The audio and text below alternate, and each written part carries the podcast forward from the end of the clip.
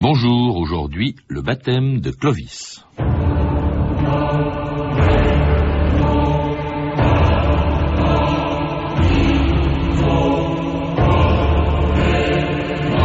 Pour moi, l'histoire de France commence avec Clovis. Charles de Gaulle.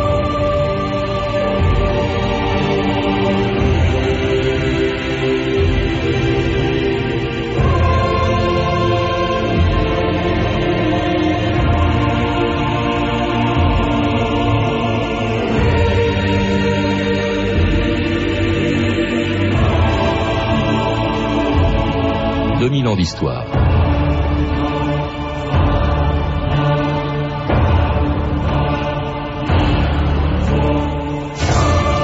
Tout le monde a entendu parler de Clovis, mais on ne sait presque rien de lui. Ni la date de sa naissance, ni celle de son baptême, ni même l'endroit exact où il a été enterré. Petit-fils de Mérové, qui donna son nom à la première dynastie des rois de France, fils d'un petit chef franc de Tournai, Clovis est surtout connu pour l'histoire du vase de Soissons, la victoire de Tolbiac et son baptême à Reims. C'était il y a 1500 ans, un jour de Noël, quand l'évêque Rémy demanda à ce prince païen de s'agenouiller devant lui en lui disant « Courbe la tête, fier Sicambre, brûle ce que tu as adoré, adore ce que tu as brûlé ». C'est ainsi, selon certains, qu'aurait commencé l'histoire de la France, à laquelle Clovis a donné ses premières frontières, le nom de son peuple et même une capitale qui ne s'appelait pas encore Paris. Des envahisseurs innombrables, venus de tous côtés, commencèrent à se disputer ce coin béni des dieux qui deviendra Paris après avoir été Lutèce. D'abord, ce furent les Gaulois, ayant Vercingétorix à leur tête.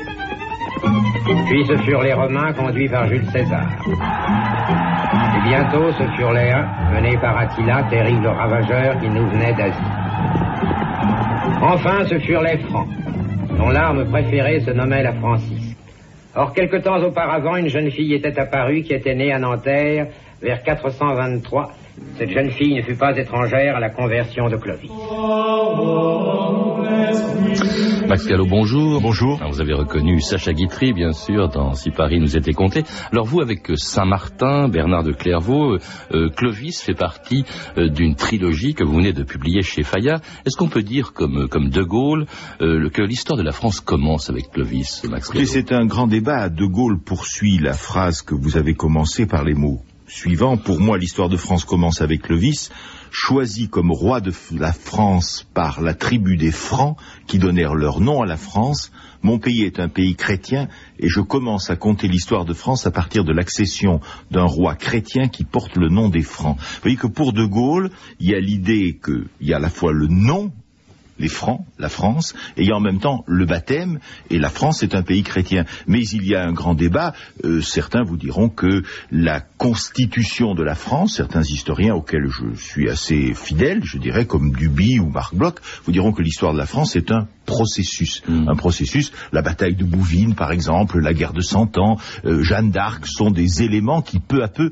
constituent une mémoire, parce que une nation se constitue quand on on écrit sa légende et son histoire. Clovis fait partie de la légende française. Là, vous donnez des exemples postérieurs à Clovis. Il y en a quand même un qui est antérieur, c'est Vercingétorix, cinq siècles avant Clovis. Lui aussi, on peut dire qu'il a...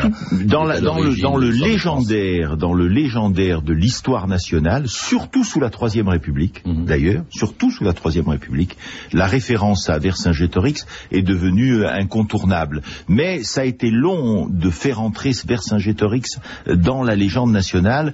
Euh, vous voyez que De Gaulle, qui s'y connaissait en histoire de la France, une- avec son certaine idée de la France, euh, préférait le choix de, Clovis à cause du baptême. Alors on sait très peu de choses, nous le verrons, euh, euh, sur Clovis, Max Gallo. On sait qu'il est né autour de 466 euh, dans l'actuelle Belgique, euh, on le pense. Mais ce qui est important aussi, c'est peut-être pour rappeler le contexte, c'est que l'histoire de Clovis, son règne sur les Francs, commence à un moment essentiel de l'histoire de l'Europe. C'est euh, la fin de l'Antiquité, c'est la fin de l'Empire euh, romain d'Occident, c'est le début du Moyen Âge. À quoi ressemblait ce qui deviendra la France à l'époque de Clovis? Écoutez, c'était un ensemble de petites et de moyennes unités, car vous parlez de chute de l'Empire romain, les historiens qui veulent une date choisissent l'année 476, mais là encore, Clovis a 10 ans. Là encore, c'est un processus, la chute de l'Empire romain, qui prend bien, qui prend bien un siècle. Et dans cette, dans cette, dans ce territoire, la Gaule occupée par les, les Francs, mais pas seulement les Francs de Clovis, les Francs ripuaires, les Francs saliens, ceux de Clovis, les Sicambres aussi, qui font partie de cet ensemble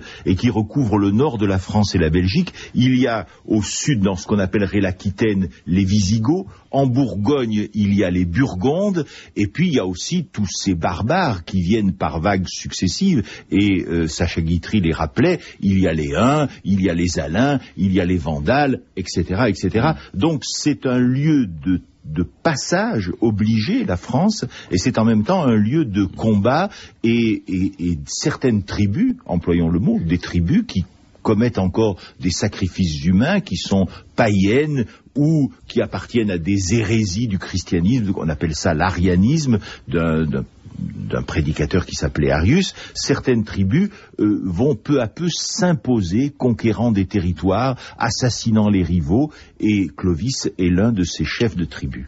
De Franck, donc un, un euh, Franc tribu des Francaliens. qui donne, qui donne son nom, qui vont donner leur nom à la France. Franc, je crois que ça veut dire courageux. c'est- on- quelle est la signification du mot? Courageux, célèbre, vigoureux, héroïque, voilà, un certain nombre de- d'appellations possibles. Alors sa capitale est, est à Tournai. Euh, il va d'abord rassembler tous ces francs dont il n'est qu'un des qu'un des princes quand il devient roi même de- de- des francs saliens à la mort de son père en, en 481. Et puis euh, il va agrandir ce territoire d'abord contre un c'est pas un- vraiment un royaume, c'est un, un territoire qui est autour de Paris, au nord de de, de la de, enfin au, au- au nord de la Loire, euh, qui est le territoire d'un romain, d'un général romain, Siagrius. C'est contre Siagrius qu'il va remporter sa première Sa victoire. première, sa première victoire euh, dans la région de- du nord de la Loire, en effet dans la région de Soissons aussi. Et euh, ce qu'il faut bien dire, c'est que à la fois l'Empire romain a disparu et en même temps chacun se réclame l'éclat de cet empire, des titres empereur, consul, Auguste est encore si fort que, au fond, tous ces chefs barbares vivent avec euh, au-dessus de leur tête le souvenir de cet empire romain. Alors Siagrus est un de ceux qui se prétend, qui se prétend, un des successeurs et des héritiers de l'empire romain. Il sera défait euh, par euh, Clovis et les Francaliens avec la neutralité bienveillante ou la prudence des Visigoths qui sont au sud. Et c'est à partir de là que euh, la figure de Clovis s'impose au fond dans ce territoire du nord de la Gaule, du nord de la France. et s'impose Max Gallo par une bataille. On ne sait pas très bien ce qui s'est passé. En revanche, on connaît bien l'histoire qui a suivi. C'est la bataille de Soissons et l'histoire du vase de Soissons. Oui, c'est pas c'est pas une histoire euh, légendaire, euh, pas seulement légendaire, euh, parce qu'elle nous renvoie au rapport qu'avait le chef d'une tribu avec ses guerriers, qui était un rapport égalitaire. Quand il y avait bataille, il y avait butin, non seulement des esclaves, mais aussi des vases, bref, des objets précieux, et on mettait sur le sur le par, sur le, sur le champ de bataille, on mettait, on entassait les différents objets et le partage se faisait sans qu'il y ait priorité de la part du chef. Il devait lui aussi recevoir sa part par tirage au sort.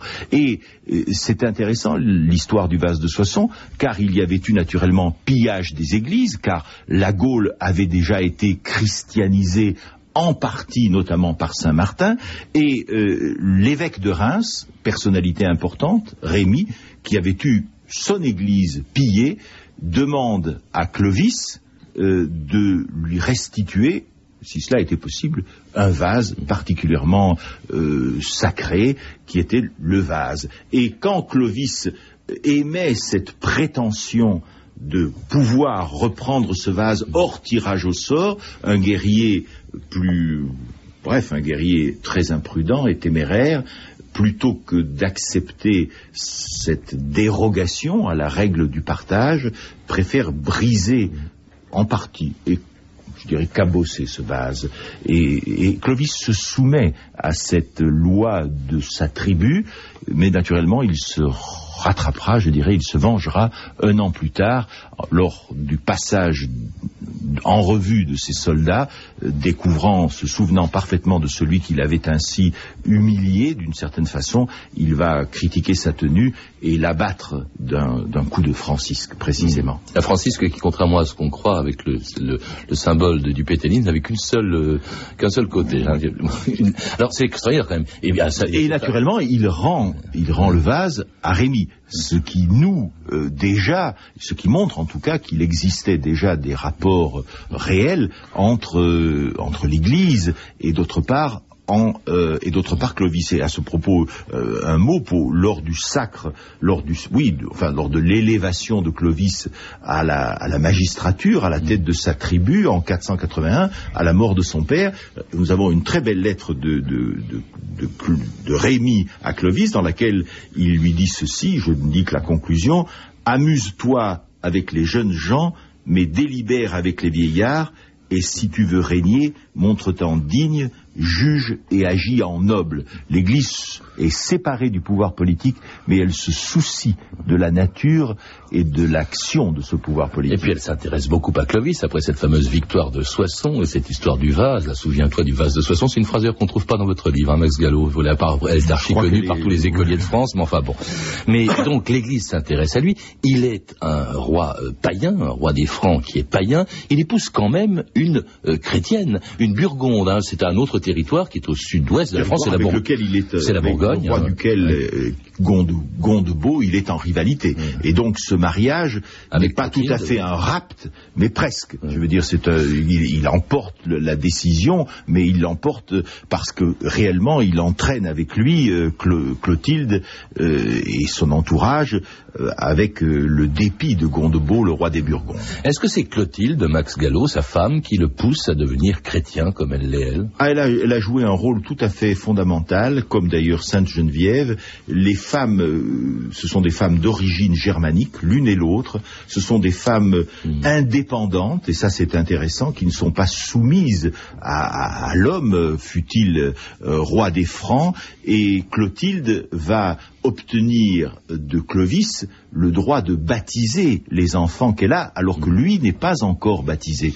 Euh, malheureusement, ses enfants meurent, un de ses enfants en tout cas meurt, si bien que on sait que Clovis s'est demandé si, euh, au fond, le fait qu'il ait accepté de renoncer pour son fils à la religion païenne n'était pas la cause de cette mort. Donc il y a hésitation chez lui. En même temps, c'est un fin politique. Nous n'avons pas d'écrit de lui. Le seul écrit que nous possédions, enfin les seuls textes que nous possédions sont de Grégoire de Tours, cet historien qui a écrit une histoire des Francs. Et euh, le rapport de Clovis avec l'Église, avec Montre qu'il a compris que dans ce pays de Gaule ou de France naissante, où l'anarchie existe, le chaos existe, les évêques, c'est-à-dire l'Église, sont une puissance administrative et politique avec laquelle il doit compter. Il y a donc du calcul autant ah, que de un grand, À mon avis, c'est un très grand politique. Alors, on, dit aussi qu'il euh, s'est converti à la suite d'une promesse qu'il avait faite s'il gagnait une bataille. on ne sait pas très bien si c'est Tolbiac ou une autre. Bataille contre, les Alamans. les Alamans. et contre les Alamans. Et en effet, il, il aurait, on a, on a un texte d'après Grégoire de Tours, il aurait promis en cas de victoire, le, combat était incertain, de se faire baptiser à Reims par euh, Rémy. Alors il bat les Alamans, il tient parole, se convertit, se fait baptiser. Le récit de sa conversion et du baptême de Clovis, justement par le seul témoin euh, dont nous disposions, un chroniqueur d'ailleurs qui est postérieur à Clovis, il est né après la mort de Clovis, Grégoire de Tours, la revue de texte Stéphanie Duncan. Et sur la conversion de Clovis, d'abord, Grégoire de Tours montre bien qu'elle ne s'est pas faite hein, du jour au lendemain. Il a fallu pour ça toute la persuasion de sa chère épouse. La reine Clotilde, écrit Grégoire de Tours, ne cessait de prêcher pour que Clovis connaissent le vrai Dieu et abandonnent les idoles. Les dieux que vous vénérez ne sont rien, lui répétait-elle. Ce sont des idoles de pierre, de bois ou de métal. Mais, déplore Grégoire de Tours, la reine avait beau dire, le cœur du roi restait insensible aux sollicitations de la foi. Jusqu'au jour où il arriva, écrit encore Grégoire de Tours, lors du conflit avec les Alamans, que l'armée de Clovis fut sur le point d'être complètement exterminée. Il éleva alors les yeux au ciel et ému aux larmes, il s'écria Ô Jésus-Christ, si tu m'accordes la victoire sur mes ennemis, je croirai en toi et je me ferai baptiser en ton nom. À peine avait-il prononcé ces paroles que les Alamans, tournant le dos, commencèrent à s'enfuir. Et ensuite, comme par miracle, le peuple de Clovis aussi choisit de se convertir. Les dieux mortels, nous les rejetons, pieux roi, et c'est le Dieu immortel que nous sommes prêts à suivre. Cette nouvelle est portée à Rémy, l'évêque de Reims, qui, rempli d'une grande joie, fit préparer une piscine. Grégoire de Tours alors va décrire la très belle cérémonie du baptême de Clovis. On orne les places d'étoffes teintes, on part les églises de tentures blanches, on dispose de baptistères, on le parfume, les cierges brillent et exhalent leur odeur, tout l'édifice embaume d'un parfum divin au point que l'assistance croit respirer les odeurs du paradis. il faut imaginer hein, l'émerveillement que ces couleurs, ces parfums peuvent provoquer sur les hommes du haut Moyen Âge. Ensuite, poursuit Grégoire de Tours, ce fut le roi Clovis qui le premier demanda à être baptisé par le pontife. Il s'avance, nouveau Constantin, vers la piscine pour se guérir d'une vieille lèpre et effacer de vieilles taches avec de l'eau fraîche. Au moment où Clovis allait être baptisé, le Saint de Dieu l'interpella d'une voix éloquente. Courbe humblement la tête, ô Sicambre, adore ce que tu as brûlé, brûle ce que tu as adoré.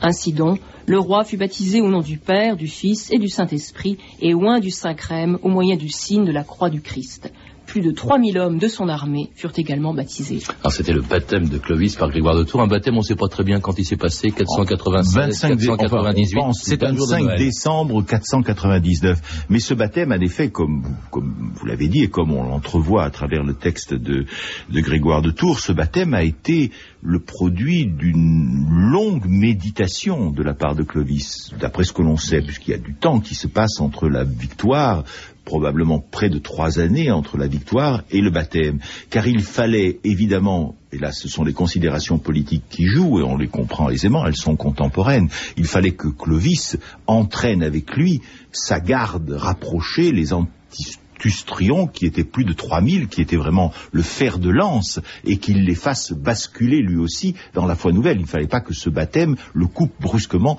de sa force armée. Donc il y a beaucoup d'hésitation de sa part, et finalement il va franchir le Et ce qui est intéressant, c'est que si nous n'avons pas euh, d'autres détails que ceux que donne Grégoire de Tours, nous avons des, des, lettres. Par exemple, je vais vous en citer une très brièvement, qui est la lettre de l'évêque de Vienne, dans le Rhône, qui était en territoire burgonde, et qui ne donc un adversaire potentiel de Clovis, qui ne s'était pas déplacé, mais qui dit ceci, il conforte Clovis dans sa décision, votre poitrine sans tache, débarrassée de la cuirasse et brillant de la même blancheur que votre robe de catéchumène, n'en doutez pas, roi puissant, ce vêtement si molle donnera désormais plus de force à vos armes.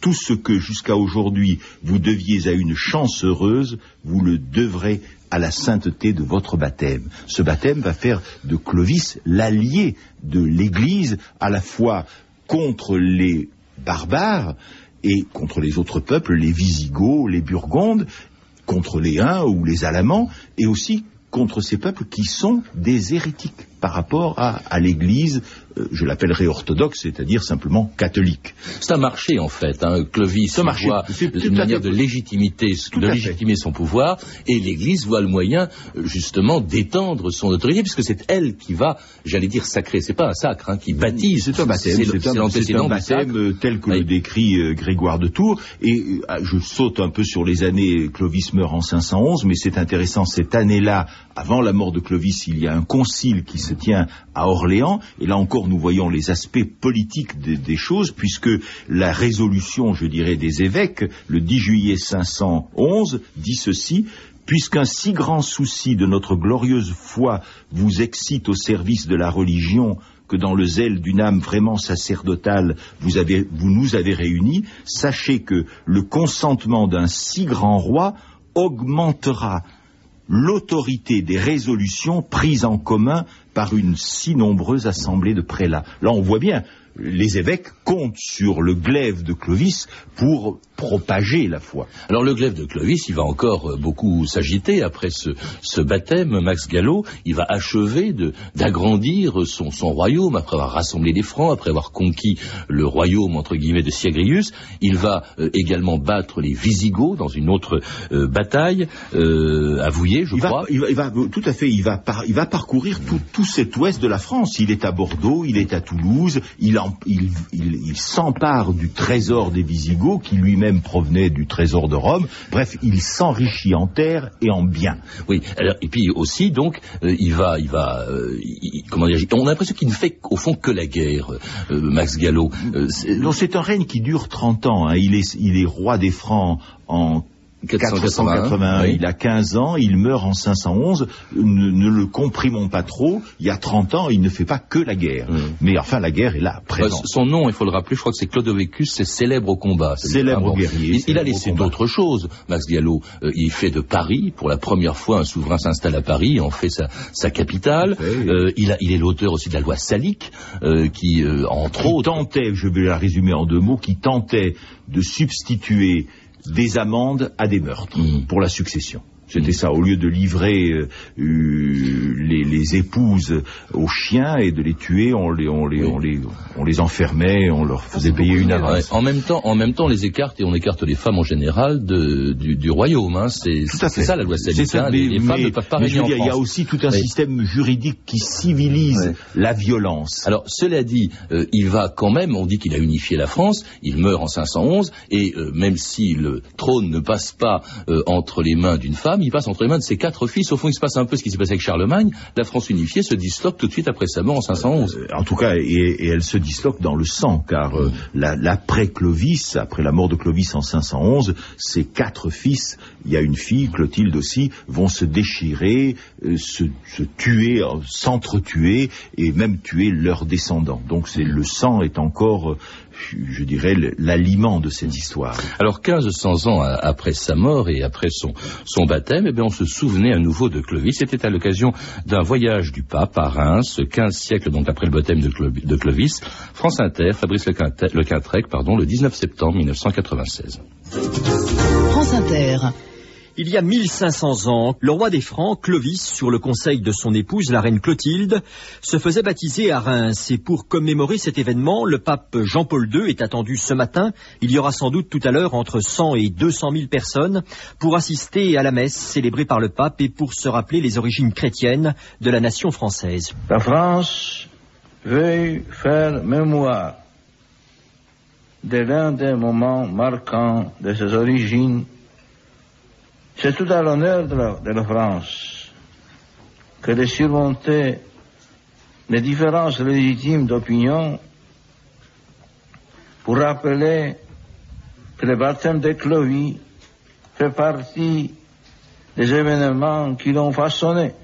Alors c'était le pape à Reims en 1996, Jean-Paul II, à l'occasion du 1500e anniversaire du baptême de Clovis, un voyage et, une commémoration qui ont été très controversées, Max Gallo. Comment se fait-il que 15 siècles après Clovis, on se dispute encore en France à propos de cette commémoration Nous savons bien que la France a été divisée par des luttes religieuses intenses et que le thème de l'origine chrétienne de la France ou aujourd'hui de l'Europe, on en parle aujourd'hui de savoir s'il faut mettre ou non, le pape l'aurait demandé à Giscard d'Estaing, savoir s'il faut mettre ou non une référence aux origines chrétiennes chrétienne de l'Europe. Si l'Europe est un club chrétien, après tout, cela peut se poser avec la victoire euh, des islamistes modérés en Turquie qui doivent entrer dans l'Europe. Bref, euh, cette question de, de la référence à Clovis aux origines chrétiennes de la France est une question qui est toujours contemporaine et qu'on ne, peut pas euh, écarter simplement d'un mot. Moi, je suis de l'avis d'un historien, Marc Bloch, qui a été fusillé par les Allemands en, en 1944 et qui, dans un livre célèbre sur la guerre de 40 qui s'appelait L'étrange défaite,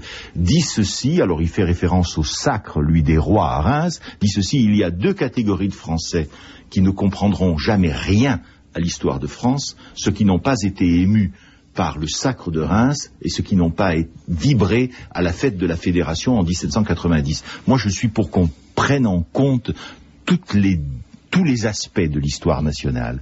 Et, Clovis fait partie de notre histoire nationale, ne fût-ce que parce qu'on l'a écrite ainsi.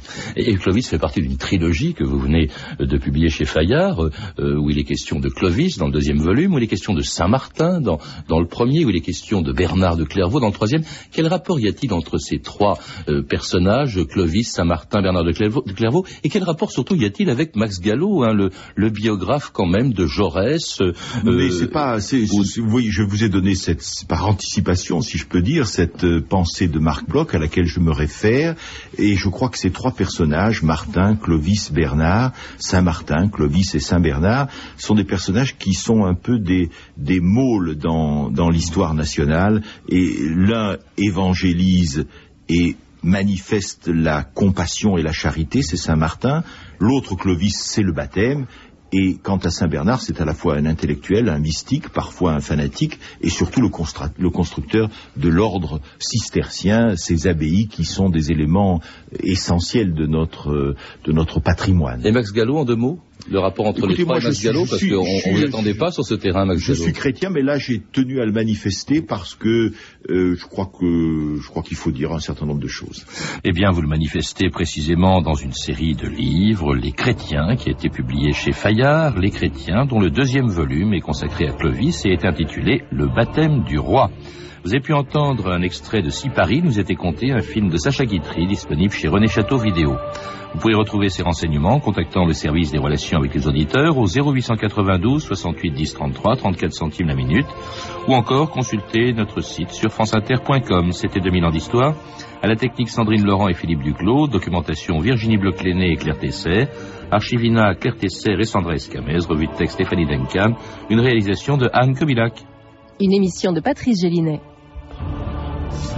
Cette émission avait déjà été diffusée le 7 novembre 2002 et demain dans